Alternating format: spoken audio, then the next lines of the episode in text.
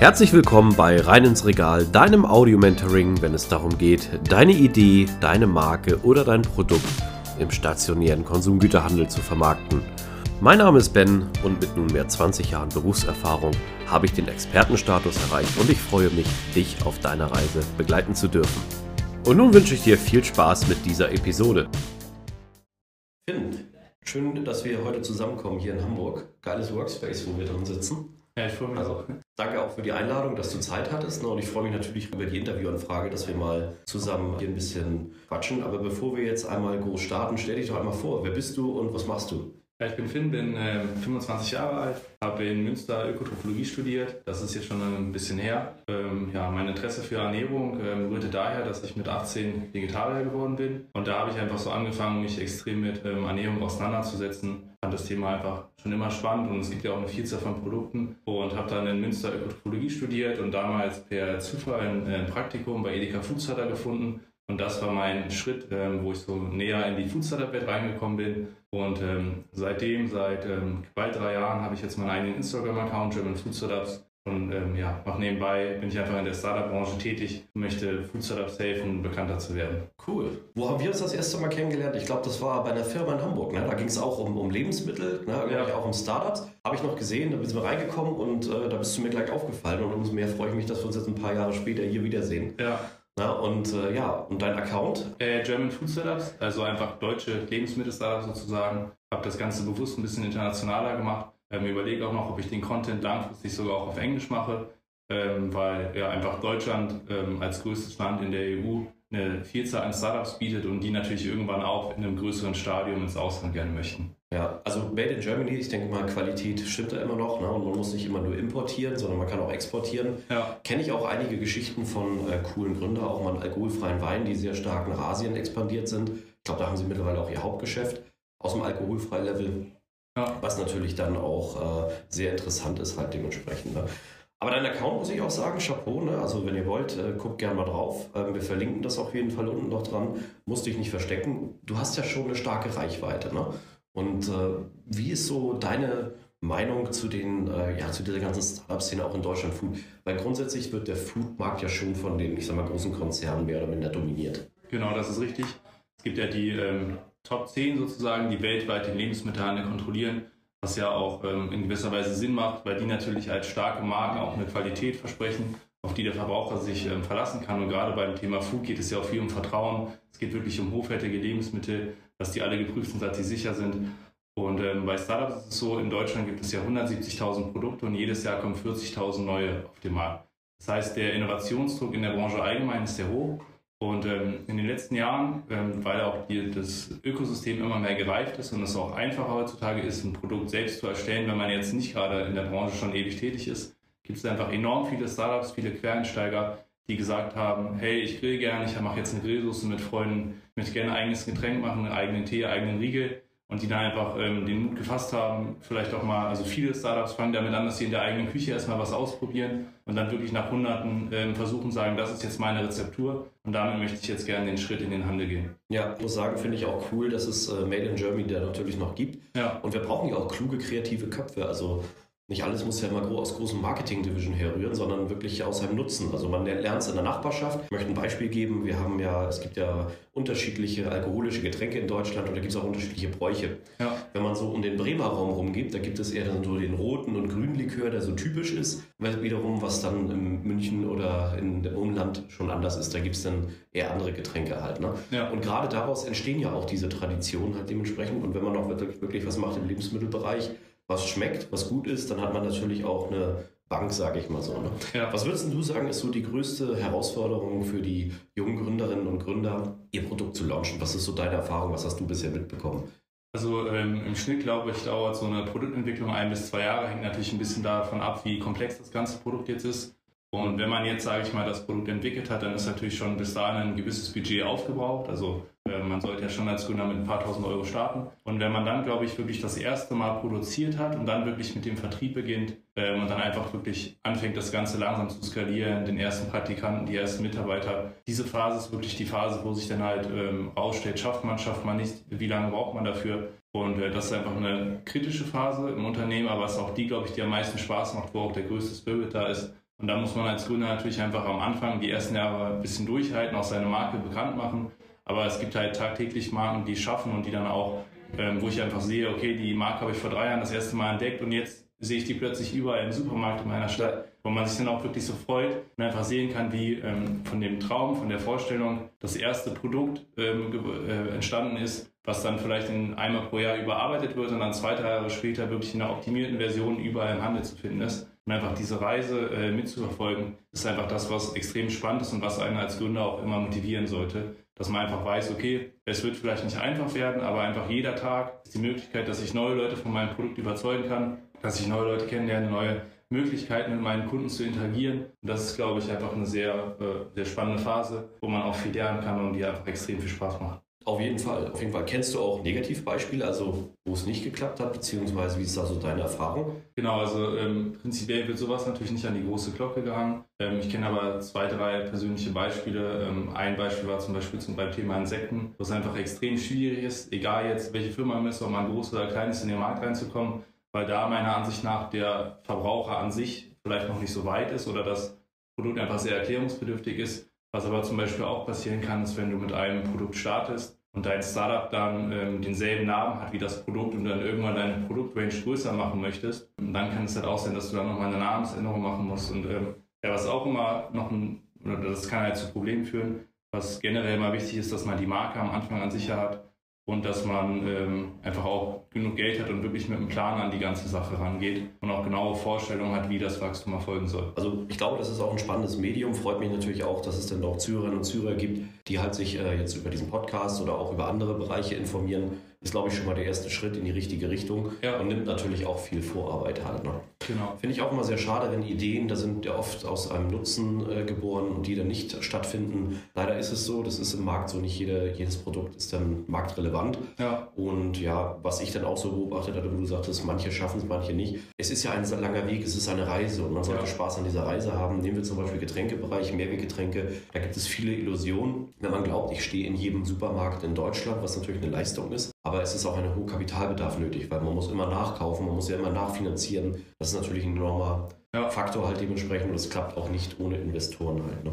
Sehr schön. Du bist ja auch unternehmerisch tätig, beziehungsweise auch Gründer. Was müssen die Menschen denn über dein Produkt oder deine Marke wissen? Wie ist so die Marke entstanden? Und ja, was ist so dein, dein Ziel? Was möchtest du erreichen? Genau, seit ähm, bald drei, drei, Jahren, seit Juni 2019, hatte ich ja mit meinem Instagram-Account angefangen, German Food Setups. War damals ähm, noch im Studium, das heißt, ich habe einfach locker geschaut, was könnte ich mal machen. Habe, ähm, wie gesagt, bei einer Firma gearbeitet, wo wir uns auch das erste Mal gesehen haben, habe da Erfahrungen sammeln können.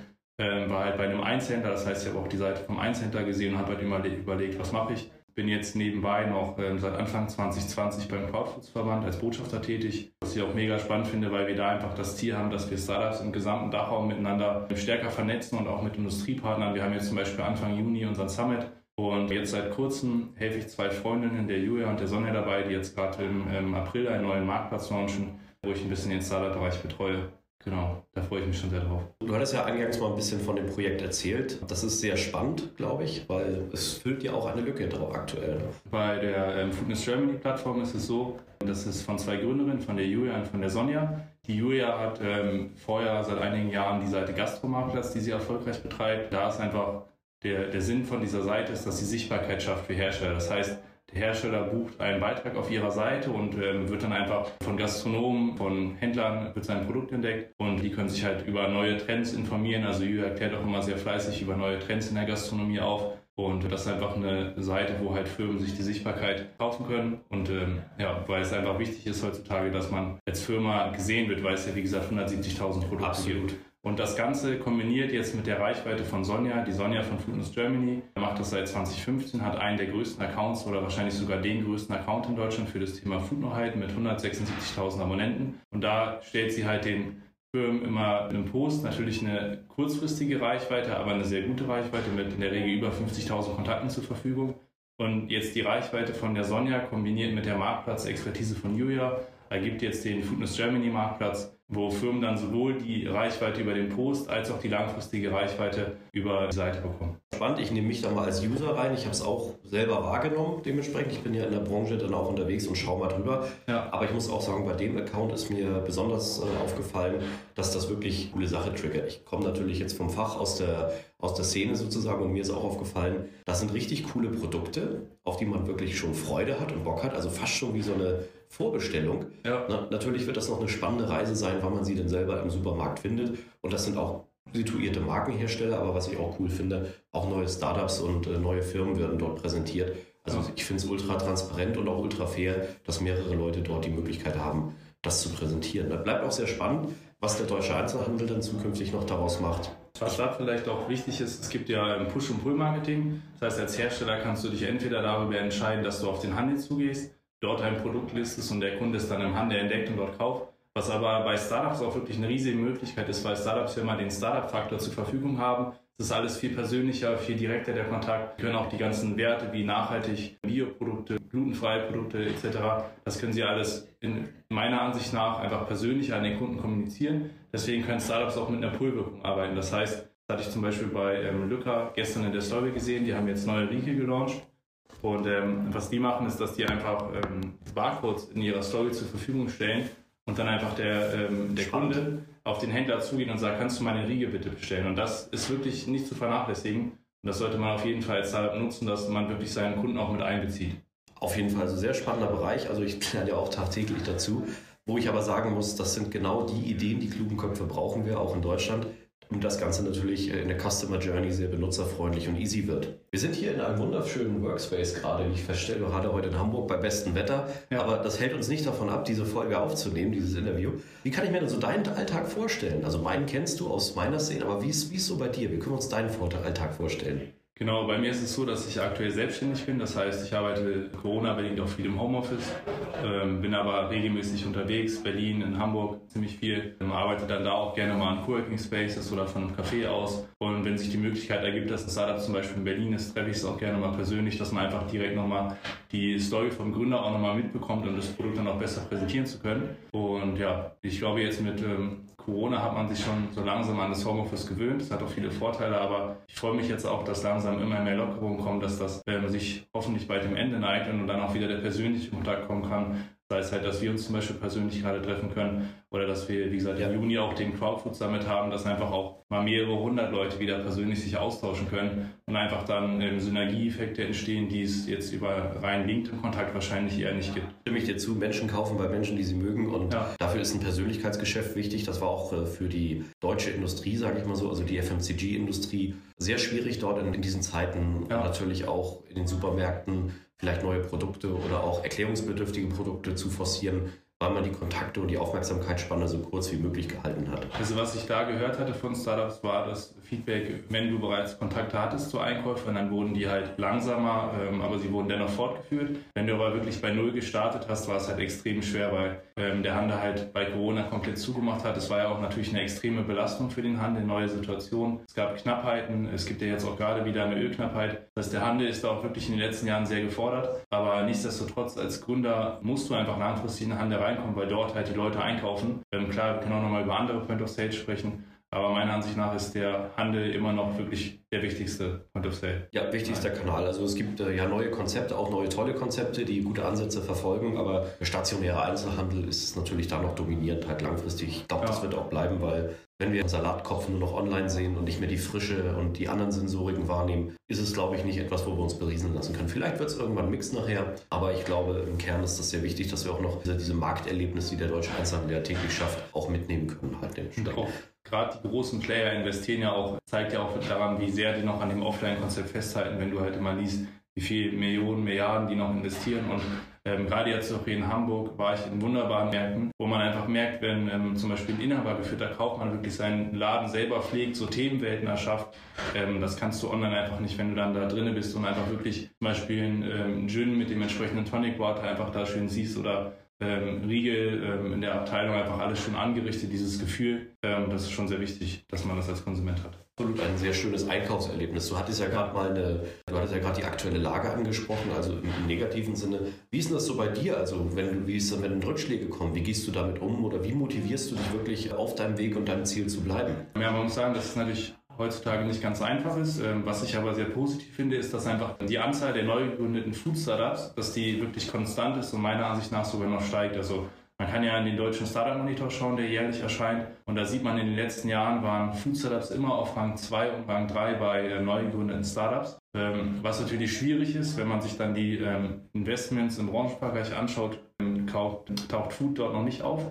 Das ist sehr schade, weil es halt ein sehr harter Markt ist. Aber es ändert sich auch gerade. Das heißt, ähm, man liest jetzt eigentlich fast täglich von neuen Finanzierungsrunden. Und ich glaube, selbst als, also als Food Startup Gründer oder wenn du generell in der Branche bist, dann solltest du dir immer vor Augen halten, dass es einfach ein riesiger Markt ist mit ganz vielen Chancen. Und wenn du einfach täglich dich informierst, was gibt es Neues und da einfach vorne mit dabei bist, dann macht es halt extrem viel Spaß und das Spaß ist immer motivierend. Und du kannst auch einfach sicher sein, dass du in zehn Jahren noch gut aufgestellt bist. Und ja, deswegen sollte man immer schauen, dass man sich wirklich über die neuesten Trends informiert. Ähm, und man sieht es ja jetzt auch bei großen Firmen, dass die auch immer schneller sind. Das heißt einfach, ähm, ja, immer informieren und dann ist man auf der sicheren Seite und dann hat man auch den größten Spaß, wenn nette Leute kennen. Also das muss ich sagen, das schätze ich an dir. Das äh, spielt keine Rolle, also wo die Leute herkommen, also welche Region oder welchen Stand sie haben. Also dich kann man wirklich ansprechen. An. Genau. Du versuchst dann auch natürlich zu helfen im Rahmen deiner Möglichkeiten ja. oder auch gegebenenfalls zu unterstützen. Also das ist wirklich, das möchte ich dir an der Stelle mal sagen, mach da unbedingt weiter bei deinem Weg. Da bist du schon auf einem guten Level. Und natürlich ja, auch mein Ansatz, dich zu unterstützen, dein Ziel zu erreichen, freut mich natürlich auch dann sehr, dich zu begleiten auf deiner Reise. Ja. Das ist ein äh, und äh, das ist auch etwas, was dann natürlich motiviert. Du hattest gerade angesprochen, äh, Startups äh, sollen sich informieren bzw. auch auf Plattformen gehen. Es ist ja sehr stark digital, aber äh, was würdest du Gründer und Gründerinnen raten, die so am Anfang stehen, vielleicht wirklich auch geografisch nicht so ganz gut liegen, ja. irgendwo vielleicht äh, auch nicht so zentral sind in der großen urbanen Region? Was gibt es da für Möglichkeiten? Also ich denke, der sicherste und einfachste Start ist wirklich erstmal mit einem Online-Shop zu starten, dass man einfach schon mal so eine gewisse Basispräsenz hat. Das heißt einfach wirklich bei LinkedIn ein Unternehmensprofil anlegen, bei Instagram ein Profil und dann einfach regelmäßig, das reicht schon, wenn man zweimal die Woche einen Post hochlädt, dass man einfach zeigt, hey, wir sind am Start, bei uns geht es voran, dass man auch in den ähm, Stories einfach konstant zeigt, wie der Arbeitsalltag ist, dass man äh, äh Progress macht, also Fortschritt. Ja, ansonsten immer probieren, möglichst viele Plattformen zu screenen und sich halt auch im Vorhinein eine Vertriebsstrategie auszulegen. Das heißt wirklich, der deutsche Einzelhandel ist ja sehr stark konzentriert. Das heißt, wenn man zum Beispiel ein Premium-Produkt hat, die ersten Jahre, dann fällt schon mal 30 Prozent vom gesamten Branchenumsatz weg. Das heißt, man muss sich wirklich Gedanken machen, wo möchte ich mit meinem Produkt in einem Jahr hin, wo möchte ich in drei Jahren hin, wo möchte ich in fünf Jahren hin, welche Point of Sales kommen in Frage und dann halt, wie gesagt, erstmal online starten und dann langsam sukzessive den Offline-Vertrieb weiter ausbauen. Ich gehe ja auch in meinen bisherigen Folgen darauf ein, denn so den jungen Gründerinnen und Gründer als äh, Tipp erstmal an die Hand gebe, um ein gewisses Basiswissen Rüstzeug ja. zu haben. Da freut mich, dass es immer noch up-to-date ist und sich natürlich mit der aktuellen Lage deckt. Also ich kann es auf jeden Fall auch empfehlen, wenn du wirklich als Gründer äh, Quereinsteiger bist, dass du dir halt erstmal den ähm, Podcast mal anhörst, dass du einfach erstmal die Basics kennenlernst, dir mal so die Zahlen der Branche anschaust, dass du einfach realisierst, okay, das ist mein Markenfeld und dass du wirklich genau weißt, was ist möglich, was ist nicht möglich, dass du einfach mit Leuten sprichst, die schon jahrelang in der Branche sind, dass du einfach ein Gefühl bekommst, was ist vertriebsmäßig möglich, was ist gut, was ist nicht gut, wo kann man arbeiten und ähm, die Leute sind ja heutzutage sehr offen. Du kannst sie bei Instagram, bei LinkedIn erreichen. Die meisten antworten innerhalb von 24 Stunden. Und ja, also ich glaube, es gab noch nie eine bessere Zeit, ähm, wirklich neue Kontakte zu machen. Also vielen Dank auch für die, für die Komplimente. Ich glaube, wir stehen wirklich am Anfang einer der spannendsten Zeiten, unabhängig ja. der aktuellen Lage. Ja, also kann man nur jedem raten, habt den Mut, versucht was. Try and Error, mehr als schlauer werden oder Erfahrung sammeln, äh, kommt da nicht bei raus. Oder auch wirklich die nächste, die Top-Idee für die Zukunft halt dementsprechend. Ne? Wie pflegst du denn so dein Netzwerk? Also was ist dir so wichtig, um, um auch neue Leute kennenzulernen oder irgendwo ranzugehen? Wie machst du das? Also bei mir ist es viel über Content Marketing. Das heißt, ich probiere einfach wirklich, dass ich bei Instagram regelmäßig was hochlade. Und mittlerweile ist es tatsächlich so, dass ich selbst keine Startups mehr anschreibe, sondern dass alle Anfragen von den Firmen direkt kommen. Das heißt, ähm, ich gebe einfach Output nach außen und gucke dann, was zurückkommt. Aber ich mache das Ganze auch schon in gewisser Art und Weise systematisiert. Das heißt, jetzt nach drei Jahren bei Instagram weiß ich natürlich, was es macht, weil wie kommt man an neue Firmen ran. Der Algorithmus zum Beispiel äh, gibt mir regelmäßig neue Firmen als Empfehlung, die teilweise erst 30 Abonnenten haben. Ähm, was ich auch sehr viel nutze, ist LinkedIn. Da nutze ich auch den Sales Navigator. Das heißt, da kann man auch ganz gezielt dann Listen erstellen und kann einfach ähm, gezielt nach Firmen suchen, nach Kontakten suchen, kann dort in Gruppen reingehen und natürlich bei Crowdfoods, was ich empfehlen kann als Startup-Verband, ähm, dass man dort mal sich anmeldet und mit Gleichgesinnten austauscht. Und es gibt natürlich auch regional in Deutschland ganz viele Accelerators, sei es zum Beispiel Kitchen Town oder auch der Foodtech Campus in Berlin oder das Food Lab in Hamburg, wo man einfach eine Anlaufstelle hat, wo man hingehen kann und in kürzester Zeit äh, mit gleichgesinnten Leuten aus der Branche sich vernetzen kann. Also da wünsche ich mir jetzt eine Zeitmaschine zurück. Zu meiner Zeit gab es es damals nicht. Ja. Das musste man sich alles noch selber erarbeiten und wirklich, ich sag mal so Kaltakquise betreiben, aber da sind wir schon deutlich weiter. Sehr cool. Hast du eigentlich ein Vorbild, nachdem du irgendwo sagst, das motiviert mich oder gibt es da jemanden, wo du sagst, das sind so die Fußstapfen, die ich erstmal parallel laufen möchte? Also ich habe jetzt kein ähm, hundertprozentiges ähm, Vorbild, sondern ich mache es eher so, dass ich in verschiedene Bereiche angucke, äh, mir angucke, dass ich ähm, verschiedene Biografien lese, zum Beispiel von Steve Jobs oder von Elon Musk, fand ich ganz interessant. Ähm, dass man einfach guckt, dass man von den Leuten, die in einem Bereich weiter sind, dort was mitnimmt. Und das Leben ist ja so vielfältig, also ob es jetzt das Thema Vertrieb ist, das Thema Marketing oder auch äh, bei mir als junger Mensch zum Beispiel Familienplanung, macht man sich ja auch irgendwann Gedanken, dass ich einfach da schaue, okay, welche Optionen gibt es. Dann gucke ich mir halt ähm, Leute an, die einen bestimmten Weg ins Extrem gegangen sind und dann kann ich halt abwägen, ähm, in welche Richtung möchte ich gehen und zu welchem Grad. Klingt auf jeden Fall nach einem sehr soliden Weg. Bist du gerade äh, liiert oder in festen Händen? Äh, ich bin gerade Single, weil ich mir vorgenommen habe, sage ich mal, die nächsten fünf Jahre beruflich ähm, noch sehr viel zu arbeiten. Und ja, ich finde es aber sehr angenehm, gerade weil ich halt wirklich täglich mit drei, vier neuen Menschen in Kontakt trete. Also ist auf jeden Fall immer spannend.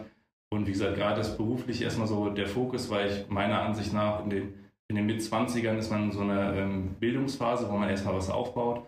Und ähm, ich sage mal dann in ein paar Jahren, wenn ich so eine gewisse Basis habe, dann kann man auch über andere Themen nachdenken. Ich bin sicher, die, der oder die richtige Person wird dir auf jeden Fall über den Weg laufen. Ja. Da bin ich fest überzeugt. Aber mein Tipp hier auch an der Stelle, lass das Leben nicht außer Acht, das passiert oft parallel. Ja. Ähm, vielleicht die, die den Podcast jetzt hören, die kann sich sicherlich dann mit dir vernetzen. Ja. Was sind so denn deine nächsten Projekte, die du als Herausforderung dir gesetzt hast, gerade jetzt so für die nächsten zwei Jahre? Ähm, also ich habe noch einige Dinge, die ich gerade validiere in Bezug, äh, in Bezug auf Gründung. Ähm, da habe ich auch schon einen Mitgründer, mit dem ich einige Konzepte durchspreche. Da können wir dann vielleicht in der Folge, ähm, in der anderen Folge nochmal darauf eingehen, ähm, in einem Jahr oder so, wenn wir dann Follow-up machen. Und ansonsten steht jetzt gerade vor allem auch der Fitness Germany Marktplatz auf meiner Top-Liste. Das heißt, ähm, dass ich da einfach wirklich Startups ähm, helfe, auf diese Plattform raufzukommen, ähm, weil sie dort einfach eine gewisse Reichweite bekommen. Und das ist jetzt erstmal mein Fokus, weil das meiner Ansicht nach wirklich eine Nische deckt, die gerade so noch nicht bedient wird und ähm, wo Startups einfach auch für einen fairen Betrag eine sehr, sehr gute Reichweite bekommen. Ja. Und dann bin ich, wie gesagt, noch bei Crowdfoods, da ist ja jetzt Anfang ähm, Juni unser Summit, das heißt, ähm, da steht jetzt auch noch ein bisschen Organisation an. Und ansonsten bin ich eigentlich immer offen, gucke mir halt viele Dinge an. Und wenn ich irgendeine Möglichkeit sehe, ähm, ja, wo, die ich nutzen kann, steige ich da ein. Ich denke auch, du wirst deinen, deinen Weg da gut machen. Wir haben ja auch so den klassischen Bereich aus dem stationären Handel. Du hattest ja vorhin eingangs gesagt, dass es so richtig Warenwelten gibt, die da präsentiert werden. Junge, was würdest du denn den Händlern und Händlerinnen raten? Also was wirklich ähm, sehr gut wäre meiner Ansicht nach, ist, wenn der Händler wirklich einen gezielten Bereich im Markt hat. Das muss noch nicht mal ein ganzes Regal sein, das reicht, wenn es einfach so zwei, drei Regalebenen sind, wo er einfach regelmäßig neue Produkte veröffentlicht ähm, und dann einfach vielleicht auch den Kunden mit einbeziehen kann, dass der zum Beispiel auf dem Touchscreen Feedback geben kann meine, der Händler sieht es natürlich auch an den Verkaufszahlen, was kommt an, was kommt nicht gut an.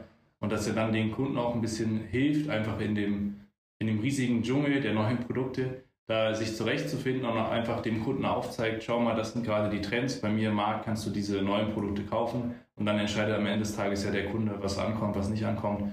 Aber dass der Händler einfach das Thema neue Produkte noch mehr und engagierter ähm, dem Kunden kommuniziert. Man muss aber auch sagen, dass der Handel da schon ähm, sehr viel tut. Also würde ich mir auch wünschen, dass das weiter ausgebaut wird.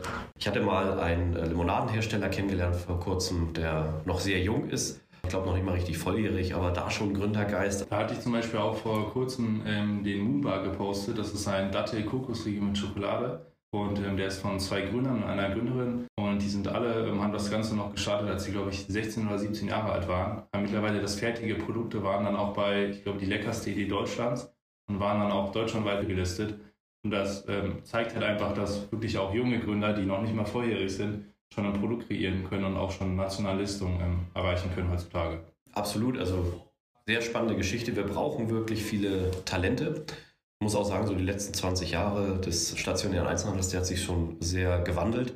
Ja. Nicht nur in, in, der Arbeitsweise, wie man miteinander umgeht, sondern auch das ganze Thema Social Media wird ja jetzt immer mehr. Ja. Jetzt erst wohl bewusst. Natürlich ist der Handel etwas äh, vorsichtiger halt mit, diesen, äh, mit dieser New Economy, aber das, was sie machen, machen sie sehr gut. Und ich hatte auch ein Beispiel letztes Jahr zu Weihnachten gesehen, wo natürlich dann Schwierigkeiten waren, wo jemand sein äh, Weihnachtsgeflügel direkt über Social Media bestellen konnte. Das war eine tolle ja. Maßnahme und äh, beide letztendlich Händler und Verbraucher oder Abnehmer konnten sich da austauschen. Und was ja auch wichtig ist, damit nicht so die Märkte blind unterwegs sind. Das wird ja leider immer noch sehr viel weggeworfen ja. und nicht konsumiert in den aktuellen Zeiten. Unvorstellbar, aber vielleicht gibt es da auch Möglichkeiten, die dann darauf positiv einzahlen im Rahmen der Nachhaltigkeit. Was mir da zum Beispiel aufgefallen war, ich, ähm, die bei TikTok extrem durchgestartet sind. Ich muss jetzt nachschauen, aber ich glaube über 100.000 Abonnenten. Und ich meine, als ähm, Handel kann man ja einfach auch dem Kunden zeigen, hey, das sind die neuen Produkte, die kannst du bei uns kaufen, du kannst mitbestimmen, gib dein Feedback.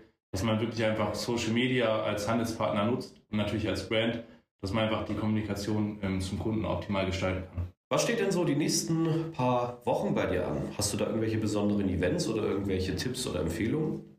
Ähm, ja, ich bin gerade dabei, mir wieder so eine Eventliste zu erstellen und ähm, recherchiere halt bei LinkedIn, bei Instagram, was es da so Neues gibt. Ähm, wie gesagt, ich habe ja schon den Crowdfood Summit angesprochen, Anfang Juli. Ansonsten ähm, gehe ich gerade selber noch nicht auf Events, aber plan das, wie gesagt, jetzt gerade auch mit den, äh, verbunden mit den Lockerungen, bin ich mir auch sicher, dass dann die Acceleratoren, ähm, zum Beispiel Kitchen Town in Berlin oder der, der, Campus, dass dann da auch mehr Events wieder offline ähm, stattfinden und da werde ich dann auch wahrscheinlich vor Ort sein. Ja, ich glaube auch auf deinem Kanal kann man dann natürlich die Infos auch ziehen ja. und sieht dann immer auch, was so angesagt ist. Du hattest gerade Offline-Veranstaltungen angesprochen. Was war denn so deine coolste Offline-Veranstaltung, die du bisher hattest? Ich war letztes Jahr auf der Anuga. Ähm, fand ich auch mega, dass die stattfinden konnte.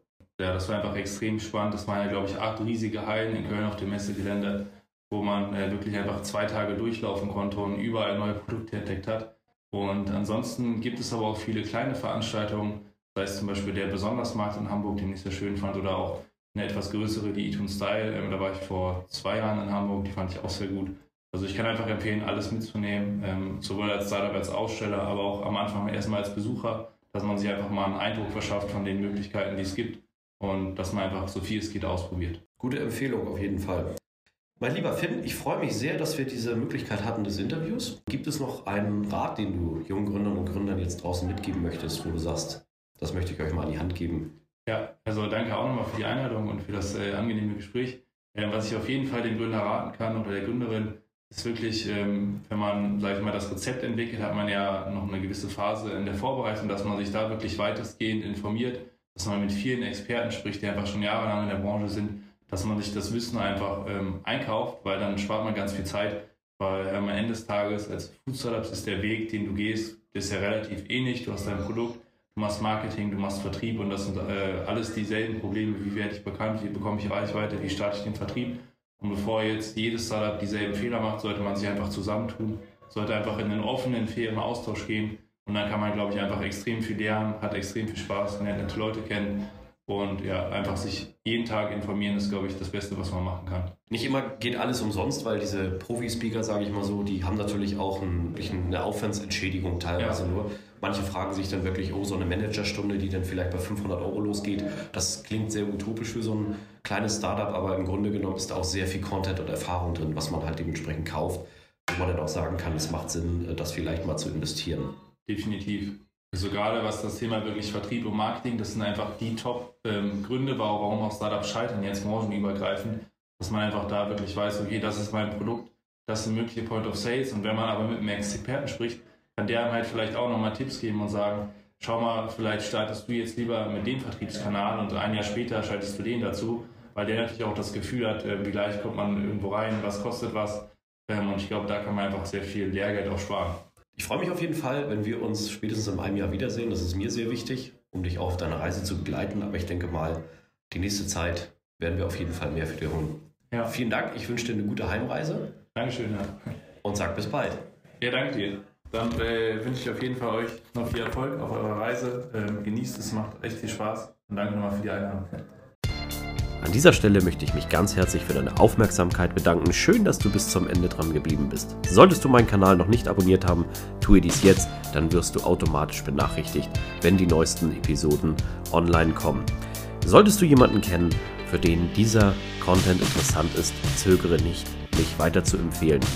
Ich danke dir und freue mich. Bis zum nächsten Mal. Dein Ben.